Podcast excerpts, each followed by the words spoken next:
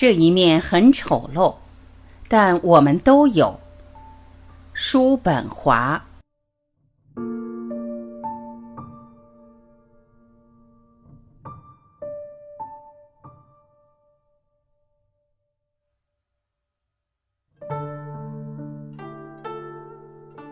在骨子里头，人就是丑陋野蛮的动物。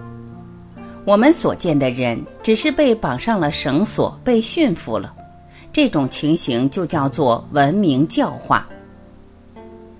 每个人的内心都确实有着某种野蛮的兽性，一有机会他就张牙舞爪、肆意咆哮，就会伤害他人，甚至会毁灭那些妨碍自己发威作恶的人。我们看见人们偶尔爆发其本性时，会感到震惊；一旦解除了法律秩序的束缚，一旦出现了无政府状态，人就会显现出本来的样子。每一个人的内在都有一个巨大的自我，他轻而易举就能够挣脱法律的束缚。我们透过日常生活中的小事情，就随时可以看到这种情形。而在大事上的表现，则由历史书的每一页告诉我们。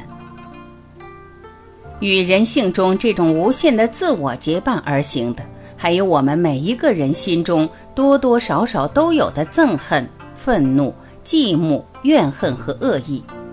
这些憎恨、愤怒、寂寞、怨恨和恶意淤积在胸中，就像储存在毒蛇牙泡里的毒液，时机一到就会喷发而出。到了这个时候，人就是一个挣脱了镣铐、肆无忌惮的咆哮发作的魔鬼。如果没有适宜的机会发作一番，那到最后就只能抓住最微小的机会。具体方式就是把这些发作的借口在想象中放大，尽其所能和尽其所感的小题大做。动物并不纯粹为了折磨而折磨其猎食对象，但人却是这样做的。而正是这一点构成了人的魔鬼特性，这比纯粹的动物性还要恶劣许多。一旦我们看清楚人的劣性，并为这些劣性而感到震惊，那我们就必须马上把目光投向人类生存的苦难；对后者感到惊愕的话，则又必须回头审视人的劣性。这样，我们就会发现这两者互相平衡。我们也就会意识到，这里有着某种永恒的正义。我们会发现，这一世界本身就是一个巨大的审判庭。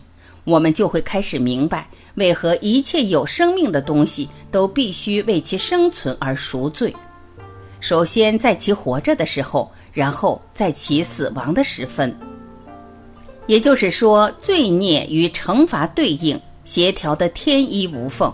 从这一审视观点出发。我们对在生活中随处可见的大众的愚蠢所经常感受到的厌恶，也就烟消云散了。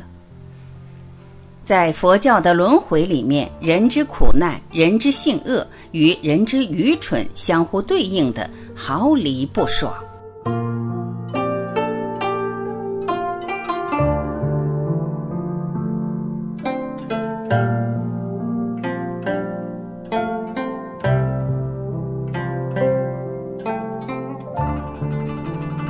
感谢聆听，我是晚琪，我们明天再会。